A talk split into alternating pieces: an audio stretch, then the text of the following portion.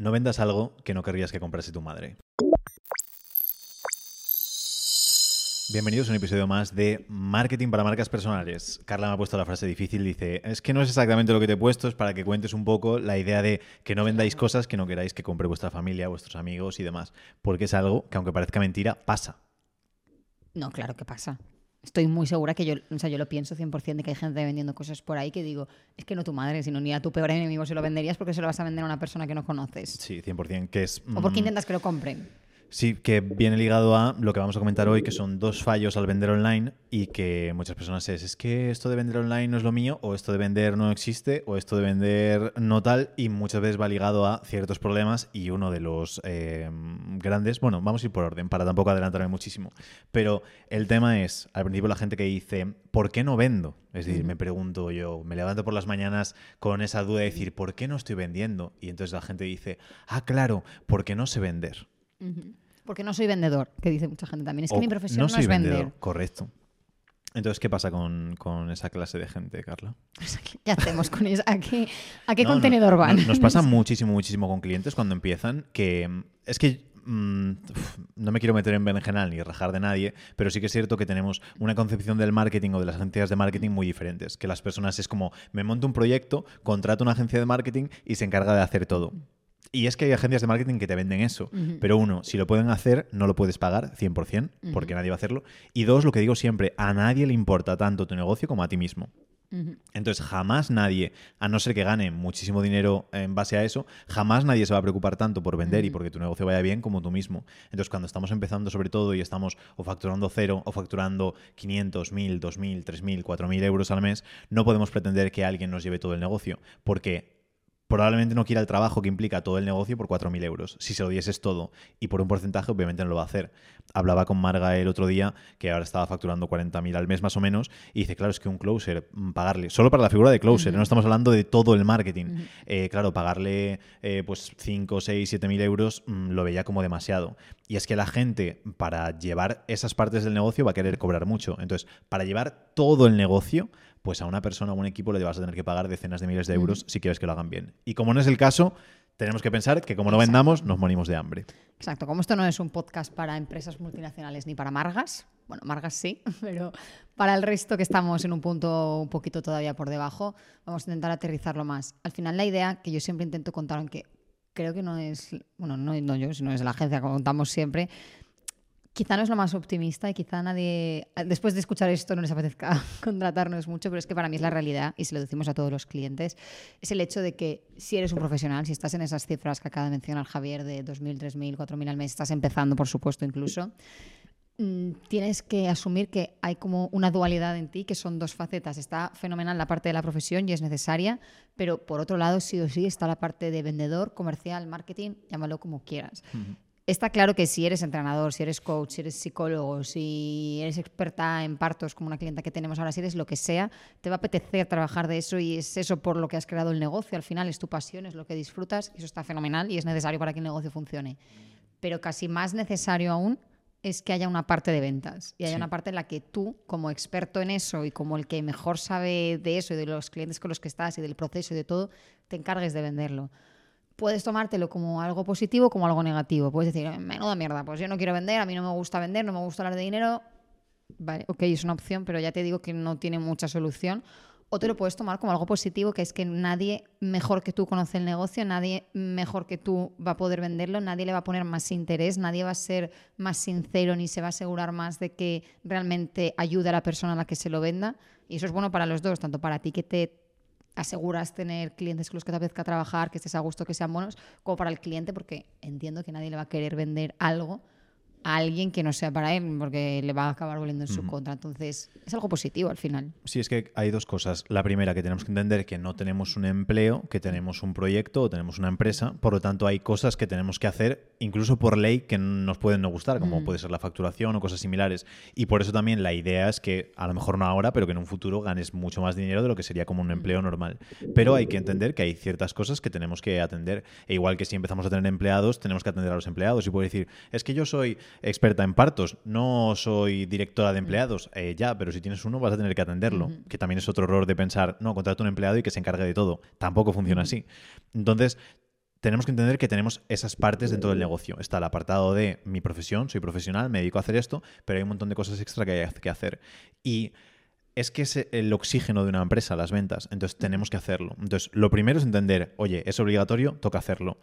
¿Habrá alguna excepción en el universo que haya podido tener un negocio sin vender? Mm, quizá, yo no conozco ninguna, pero todo el mundo tiene. Y la segunda parte, que es la importante, que es la que quiero que la gente entienda, es que puedes acabar disfrutando la venta porque puedes quitarte todas esas ideas, esos prejuicios que tienes sobre la venta, que es el punto uno que comenta Carla, que es pensar con la cabeza. Bueno, antes que nada, por recapitular un segundo del podcast, que no sé si lo hemos dicho en algún momento, ¿lo, hemos dicho? ¿De qué va el podcast? Sí, de dos fallos al vender online. Ah, vale, he tenido un lapsus mental en el lo que, he introducido yo, lo he en el que yo. estaba pensando en madres y padres de la frase. Vale, exacto, de los dos fallos que suele tener la gente al vender online y el primero es justo lo que estabas diciendo de pensar con la cabeza. O sea, con la cabeza no, pensar con tu propia cabeza y mm, creer que todos los pensamientos que tiene la gente, todas las concepciones, todas las creencias son exactamente las mismas que tienes tú. Y posiblemente si estás en esta situación, que tengas reticencia a las ventas, que no te estén apeteciendo, que ojalá un closer mágico que aparezca por aquí y demás, estemos rodeados de creencias limitantes más que otra cosa. Y las vamos a trasladar a la hora de vender. Vamos a pensar que todo el mundo está creyendo lo mismo que nosotros. Y, uy, ¿cómo voy a vender un curso a 500? Pues ¿quién me lo va a pagar? Prueba y verás que mucha gente te lo paga a 500, a 1000 y a 5000 si hace falta. Entonces, que tratemos de separar un poco todos nuestros miedos, digamos, o todas esas objeciones iniciales que tenemos de, lo que pueda estar pensando el cliente, ¿no? Que no tenemos como los mismos parámetros unos y otros. Para esto es muy lógico, y muchas veces lo hablo con los clientes, que la gente, el freno que tienen con las ventas es decir, es que no quiero sentir como que estoy manipulando o engañando mm. o mintiendo, no sé qué, digo, es que si sientes que lo estás haciendo es que porque probablemente mm, lo hagas. Y muchas veces con los clientes hago el ejercicio de decir, pero tú piensas que lo que estás vendiendo a este precio es regalado, que está súper bien, y hay algunos que dicen sí, y hay algunos que dicen, eh, pues no, lo veo un poco caro, y digo, es que el problema es que si tú lo ves caro, a lo mejor es que sí que es caro para la idea que tú tienes. Y Jorge ayer, por ejemplo, estábamos comentando y dice, es que yo soluciono problemas a gente por 1.500 euros, que para un entrenador personal 1.500 euros es la hostia, siempre digo que es el entrenador más caro de España, pero dice, es que soluciono problemas a gente que ha pagado 25.000 para hacerse una operación por la privada y no ha sido capaz de solucionarlo a nivel problemas de espalda y demás. Entonces dices, es que es un regalo mi servicio a 1.500 o a 2.000 o a 5.000 euros. Pero hay personas que pueden decir, joder, es que a 100 euros, ah, pues no lo sé. Y hay que ver si es una creencia limitante enorme o si a lo mejor es que realmente no estás aportando tanto como para cobrar eso. Igual si dices, es que eh, no me gusta mentir en las llamadas de venta es que en ningún momento hay que mentir.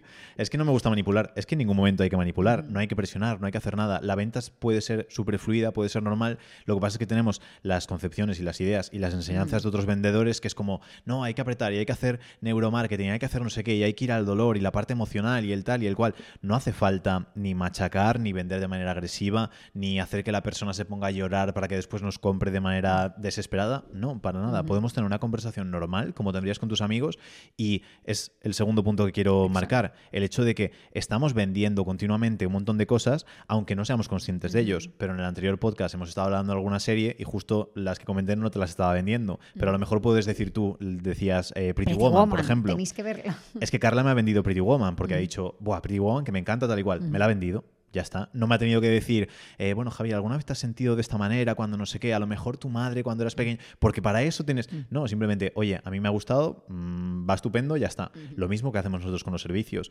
Hablamos con la persona, vemos qué problemas tiene. Oye, pues tengo esto. Ah, pues genial, me cuadra, fantástico, venta hecha. No le digo, si nunca nos contratas vas a ser un fracasado toda tu vida, ni nada por el estilo. No hace falta eso. Y si vendiese de esa manera, me sentiría mal vendiendo. Entonces es normal. Entonces que también la persona haga un análisis de decir, cuando vendo, lo hago de manera normal o uso alguna técnica con la que no estoy conforme. Si no estás conforme, pues usa otra técnica. Haz una venta como nosotros hacemos, muy natural y muy, muy sencilla. Exacto, sí, justo, es que tal cual lo decías, lo estaba pensando que el segundo punto viene a raíz precisamente de eso, de que el segundo punto, ya lo digo, es vender algo que no comprarías. Es uno de los principales fallos que limita que estés cómodo a la hora de vender, precisamente. Y es por eso, porque si tú realmente confías en lo que estás vendiendo, lo haces de una forma natural, tranquila, cuando toca, eh, con la persona adecuada, en el momento adecuado, no hay ningún problema. Si sale bien, si no, hay estrategias para que salga, evidentemente. Pero es clave que lo que estemos vendiendo confiemos en ello y por eso la frase esa que decía Javier de la Madre, Tu madre estarías contento si lo consumiese, si lo comprase, y si no es tu madre porque no es Target, eh, tu amiga, alguien quien quieras mucho, te quedarías tranquilo si lo comprase, estarías orgulloso con esa compra, se lo regalarías, fenomenal. Si es que no, si es que es dudas, si es que le quitaría esto, le buscaría otra opción porque es mi madre, ¿cuál es la mejor opción? Que le buscarías a tu madre. Perfecto, pues que tengas tu servicio. Sí, es que las ventas es traspasar la convicción que nosotros mismos tenemos en ese producto, en ese servicio, hacia la otra persona. Y lo hacemos, ya digo, continuamente. Hablaba con Carla antes porque se ha comprado un robot aspirador también y le decía, la mejor inversión, estupendo. se lo he regalado a casi todos los miembros de mi familia. Y cuando alguien me dice, pum, robot, la freidora de aire, lo mismo, se la vendo a todo el mundo. Y, y la vendo sin llevarme yo nada, pero es como freidora de aire, maravilla, para hacer esto, esto y esto. Y hasta ahí la estoy vendiendo continuamente porque creo en ella, porque tengo la convicción de decir, oye, es una maravilla, a mí me encanta. Entonces te lo promuevo así. Y no digo para nada de, oye, va a ser lo que te cambia la vida, tal y cual, sino, oye, a mí me ha funcionado genial, a estas personas que se lo ha recomendado le ha funcionado genial y seguro que a ti también te va estupendamente. Entonces, de manera muy fluida y normal. Casi te corto. No, de hecho, justo de, de eso, de la freidora de aire, el robot, conga y todas estas cosas, se deriva también una cosa que teníamos aquí apuntada del tema de vender algo que no comprarías y es el hecho de que. Uy, Son ruidos que no, que está escuchando solo Carla, pero no se escuchan en el micrófono. Entonces, os habéis quedado, ¿qué ha hecho Ay, Carla? ¿Se estaba alguien escuchado? ensayando flauta, ¿no? Ah, puede ser. Me puede ha ser. parecido. Las, eh, puede ser. Una... Un pequeño lapsus ahí. Digo, ¿se escucha o no se escucha? No, no, no se escucha nada. No, que a raíz de, de lo- de la freidora, de conga y demás, está el tema de que es muy importante, creo yo, para vender algo convencido, el haberlo probado. Ujú. Primero tú mismo y saber que eso que estás contando, esa estrategia, esas pautas, ese sistema, ese lo que sea, realmente funciona y tienes conocimiento de qué pasa cuando no funciona y por qué puede ser. Eso te va a dar muchísima tranquilidad a la hora de vender. Y luego, derivado de esto también, el tener ya clientes y testimonios que lo han hecho. Porque al final te da cierta información y ciertos escenarios que mm, a lo loco, digamos, o en las primeras veces no los tienes. Entonces, considero que si combinamos un poco todo esto, la tranquilidad, el pensar cómo pensaría el cliente, a qué le da el valor, y por otro lado, el tener un servicio que realmente has probado, estás contentísimo y crees incluso que lo estás regalando, vender es facilísimo. Y hasta lo vas a disfrutar, estoy segura. Sí, la clave de la oferta es tener una oferta que cuando se la presentes a alguien se sienta tonto si te dice que no. Que pueda decirte que no, pero que se sienta tonto por hacerlo. Y si no tenemos testimonios, yo es lo que digo. Yo no soy nada fan de trabajar gratis, pero cuando empiezas de 0, 0, 0, 0, 0 y no tienes nada, nada, nada, nada, pues oye, vendes algo gratis que sigue siendo se supone bastante irresistible. Consigues unos clientes, valoras realmente que lo que consigues está teniendo un buen resultado y entonces te sentirás mucho más cómodo después ofreciéndolo y vendiéndolo. El problema muchas veces es cuando a lo mejor eso, pues vendemos algo que no queremos vender a un precio que no nos creemos, a una persona que no lo necesita y normal, si fallan todas las cosas, normal que no te guste vender y que no quieras. Pero cuando después os digo que pasa con todos, todos los clientes. Luego llega un punto en el que toca delegarlo porque no se puede, pero la mayoría llegan odiando las ventas porque han aprendido mal, empiezan a trabajar con nosotros y a- pasa a ser casi de las cosas favoritas porque dicen, joder, qué guay, qué bien, qué fluido y qué fantástico todo y encima me pagan por ello. Así que fantástico. Exacto, pues fantástico el episodio también con flauta incluida. Exacto. Nos vemos en el siguiente. Hasta la próxima.